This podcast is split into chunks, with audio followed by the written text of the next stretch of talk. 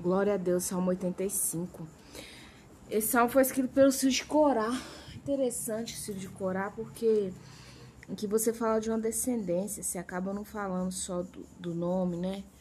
Ah, o fulano, Beltrano. Você fala da descendência, de uma família.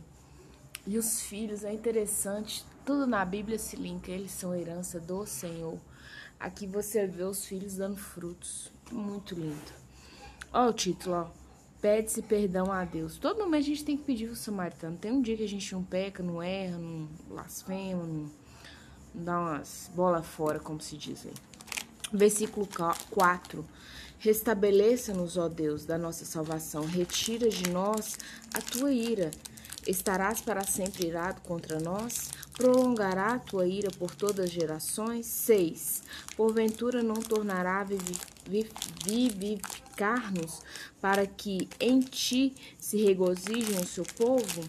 Olha que interessante, gente. Ele pede primeiro para Deus restabelecer, né? O Senhor, o Senhor podia consertar nós, porque nós somos tudo quebrado. É, e tira de nós a sua ira. Então, porque à medida que você vai consertando, é engraçado. Né? Suponhamos que você fez um arroz, ele queimou e tudo sua raiva sobe, você já viu isso? E à medida que você vai consertando aquele negócio, as ideias vão falando, o que, que eu ponho aqui? Eu ponho um, um, uma salsinha, né? Então, à medida que Deus ia restabelecendo, a ira dele vai saindo, gente. Isso é comum, né? É, cinco, estarás para sempre irado contra nós? Eu, eu já falei isso com vocês, vou repetir, eu gosto mais quando tem pergunta. Até quando o Senhor vai estar irado, né? A segunda pergunta no versículo 5, parte B prolongarás a tua ira por todas as gerações. Então, assim, não é só aqui na minha geração, as outras também vão sentir sua mão. A geração passada sentiu, também estou sentindo. 6. Porventura não tomará, tornará a vivificar-nos, vivificar-nos, para que em ti se regozijem o seu povo? Porque não há regozijo sincero, verdadeiro, se não for em Deus. Hoje eu ouvi uma, uma pra leitora falando uma coisa numa pregação que eu vi rapidinho. Ela falando assim que às vezes você pode estar no velório e a felicidade ser plena dentro da sua alma, você está numa festa e você não ter essa felicidade plena. Porque a felicidade plena, gente, ela não é um estado de espírito. O que é um estado de espírito? Ah, é. Às vezes acontece uma coisa que ele te abala a morrer uma pessoa, aquilo te abala. Não é que a tristeza não vai vir, a lágrima não vai vir, isso é normal, isso é carne e osso. Mas a certeza do que está dentro de você é muito maior. Né? Então não é uma, algo transitório, não, agora eu tô feliz, não, agora eu não tô. Não, a felicidade plena, alegria plena, ela vem de um estado, de, de, um, de uma certeza, não é um estado de espírito, é aquele momento ali, agora eu tô mais zen. Tem um vídeo até muito engraçado que ele circula aí, que o cara tá na beira da praia, um guru, né? É, fazendo yoga, aqueles momentos de meditação, né? Com a perna borboleta.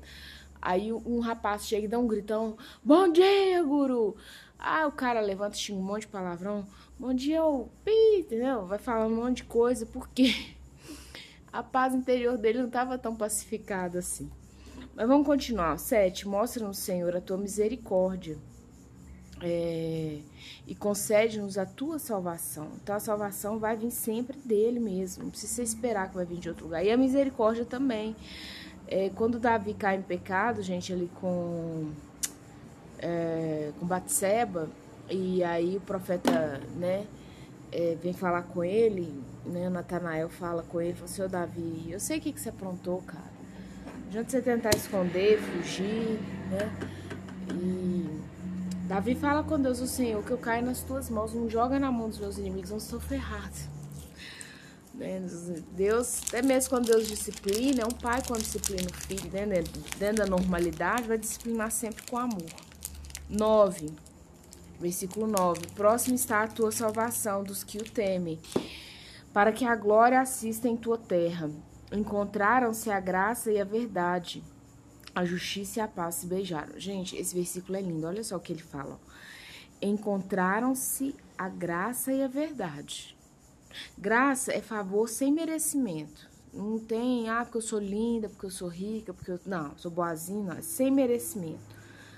Da puta boazinha recebe graça.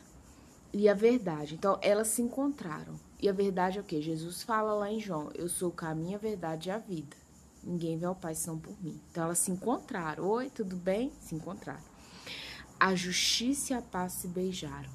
Então desse encontro veio um beijo de justiça e paz. E não é bom um beijo gostoso? Olha só, ele faz, ele elucida de uma forma romantizada. O que que é a presença de Deus na nossa vida? É o encontro da graça e da verdade e a justiça e a paz se beijam. A justiça e a paz selaram tudo. Quem que é esse? O Jesus, né? Ele está falando aqui de Jesus. Ele está falando desse encontro na nossa própria vida. Versículo 13, para fechar, a justiça irá diante dele. Dele quem? De nós, né? Cujas pegadas ele transforma em caminhos. Olha que interessante. É, tem, antigamente, tinha um, um, É uma história, né? Que chama Pegadas na Areia. Se você não conhece, depois você dá uma lida. É, e o que, que é uma pegada? Pegada, gente, é algo que ela vai apagar. Sempre vai apagar. Então ele pega essas pegadas e ele transforma em um caminho, um caminho por onde várias pessoas podem passar. Né? Você vê esses é, noticiários, esses é, noticiários não, né? Tem esses especiais que a History faz, né? Tudo, documentários, lembrei o nome, e que eles mostram, exemplo, que o pessoal passava primeiro a pé. Depois o pessoal passava a cavalo, em algum animal, né? Um burrico e tal. E depois aquilo ali foi virado uma rota, um caminho para que várias pessoas chegassem, né? Em outras cidades, em outros países. Então você cria ali uma rota. O caminho é uma rota, muitas vezes. Ah, eu vou de Belo Horizonte para São Paulo como? Por um caminho. Tem uma BR que eu passo e tudo. Ele se torna uma rota.